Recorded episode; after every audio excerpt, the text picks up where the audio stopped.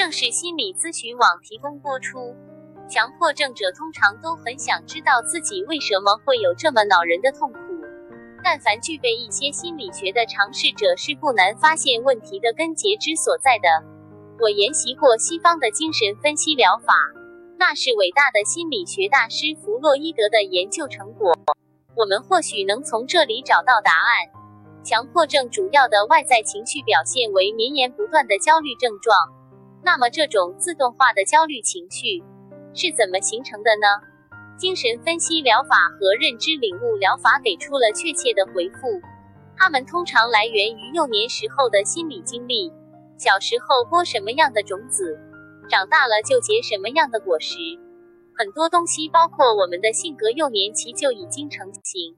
幼年初期焦虑又是怎么形成的呢？大致有以下原因：第一是失去父母或哺育者的保护，处于无助的状态；第二，与关键任务的分离，失去安全感；第三，父母的影响；第四。身体各种疼痛性威胁，如疾病、外伤、饥饿、手术及其他身体不适。第五，其他可引起恐惧或情绪困扰的事件，如断奶、入学、弟妹降生等等。初期焦虑都是成年后引起心理障碍的内部根源，有人把它们叫做精神上的疮疤。大家不妨可以对号入座，了解一下自己的幼年初期焦虑的形成原因。以上所言的幼年初期焦虑，其实也是强迫症产生的重要因素之一。其实，强迫症产生的原因主要在于对未来造成较严重影响的成长环境。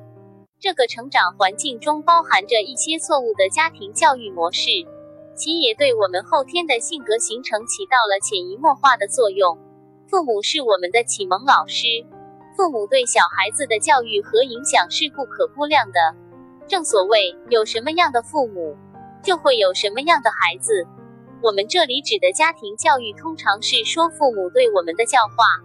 父母对孩子的教育方式，在性格的形成中至关重要。对独生子女，由于幼年期我们在家里缺乏某种社会体验，父母的影响更为彰显。让孩子学会自由自主和负责任的选择意识和能力，是形成良好性格的基础。反之，就会形成不理想的性格。父母的教育方式大体上可以分为三种类型，即专制型、纵容型和民主型。专制型的父母把孩子视为私有财产，把孩子限制在一个小得不能再小的活动范围内，过度保护，结果剥夺了孩子的选择权利。纵容型父母正好相反，他们毫无条件地满足孩子的一切欲望。在小皇帝面前俯首称臣，这就使孩子失去了选择的意识和能力，因为他们无需选择就能达到目的。专制和纵容都是爱的畸形，前者想控制孩子，后者被孩子控制，皆不利于优良性格的形成。民主型父母是孩子的朋友和导师，他们鼓励孩子去做喜欢做的事，为他们创造条件。并适当加以指导。他们对孩子严格要求，但绝对不简单粗暴。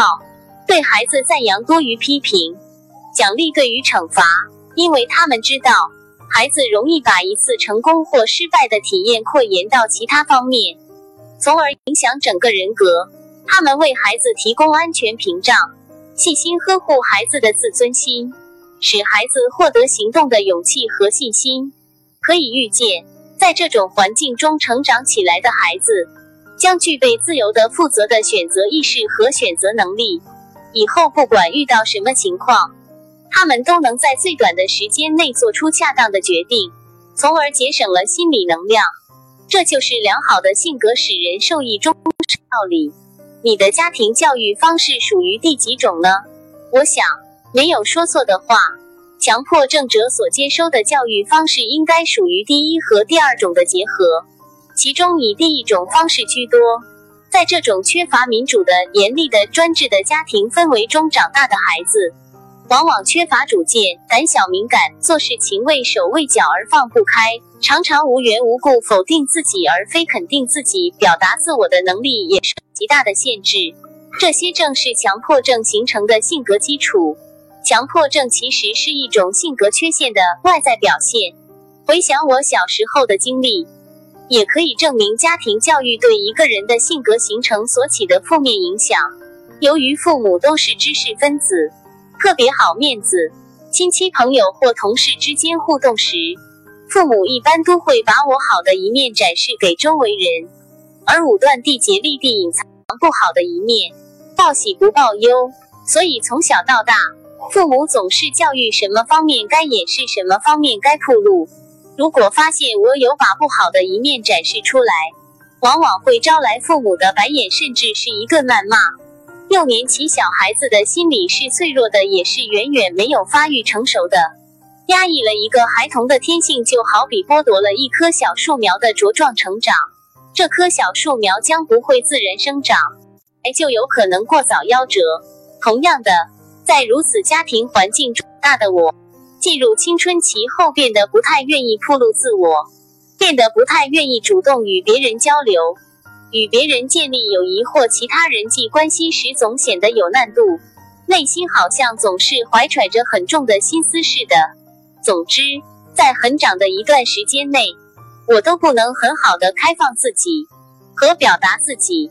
虽然经过很多年有意识的成长和调整，现在的我与过去的自己已经判若两人。但这段弯路让我付出了足够多的精力、时间和其他代价。在我所负责的很多个案中，无一例外，强迫症求助者也多是小时候错误的家庭教育方式的牺牲品。我们的父母也是食人间烟火的普通凡人。